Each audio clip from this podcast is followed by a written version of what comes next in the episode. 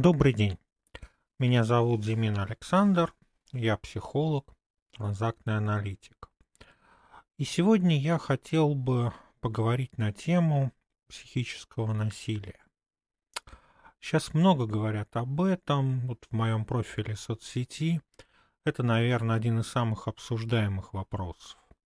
Я тоже не могу обойти стороной эту тему, потому что последствия этого явления я вижу каждый день. Для меня, наверное, самое важное– это причины. Это то, какие механизмы психики, вызывающие насилие, и как это сказывается на детях и вообще передается в род. А... Я хотел бы рассказать историю одного человека, назовем его Семеном Ивановичем. Это руководитель, который живет в крупном городе, в одной маленькой квартире. Этот человек пережил несколько сломанных браков и в итоге остался жить вдвоем со своей собакой.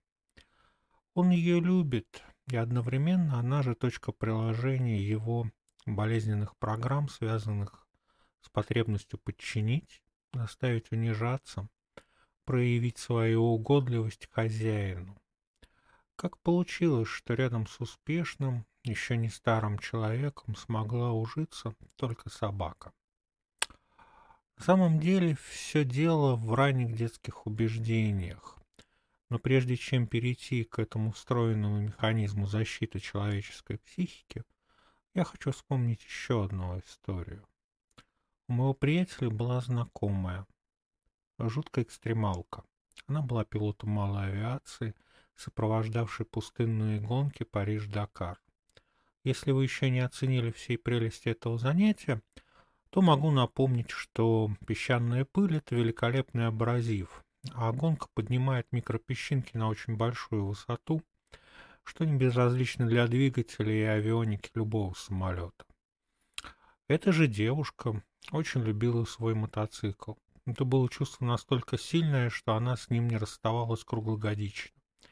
Если кто-нибудь организует мотоэкспедицию на пару тысяч километров зимой, то это да, это она.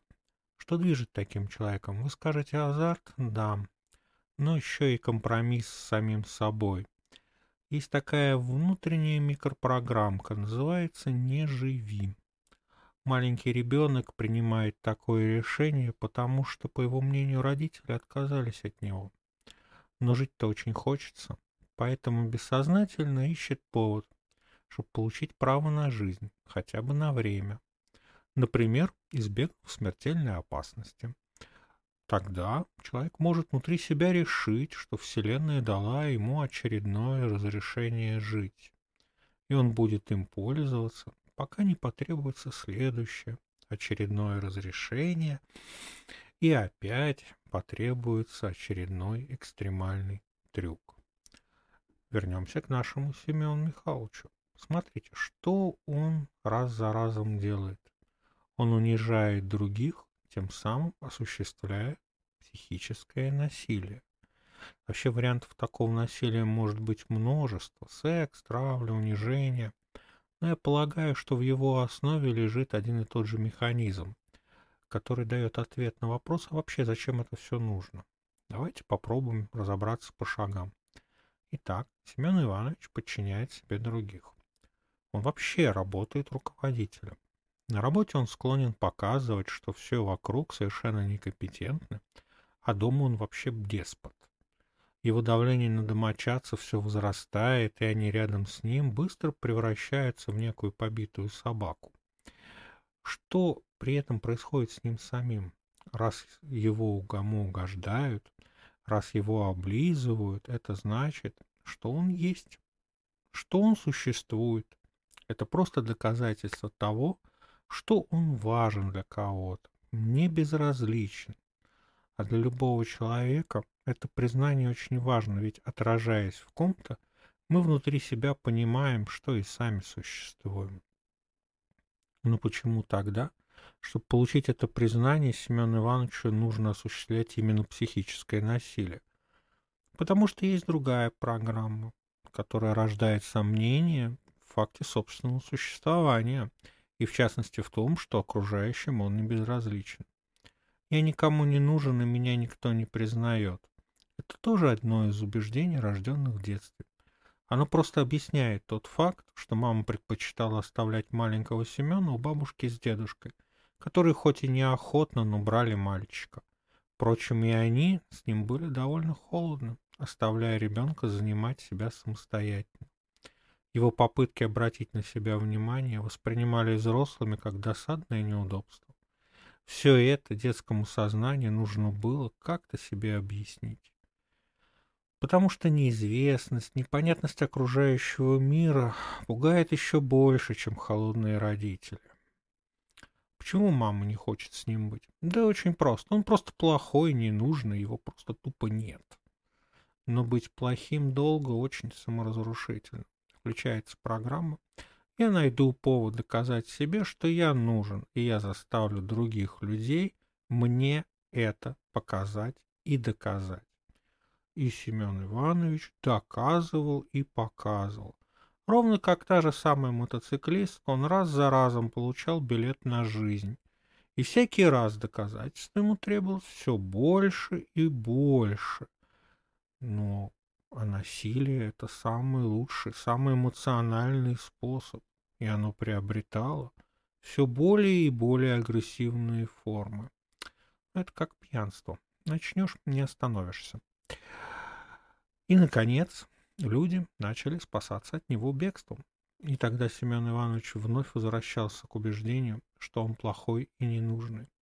Точно так же, как та девушка-экстремалка возвращалась к мысли о смерти — израсходовав свой очередной билет. И круг вновь замыкался.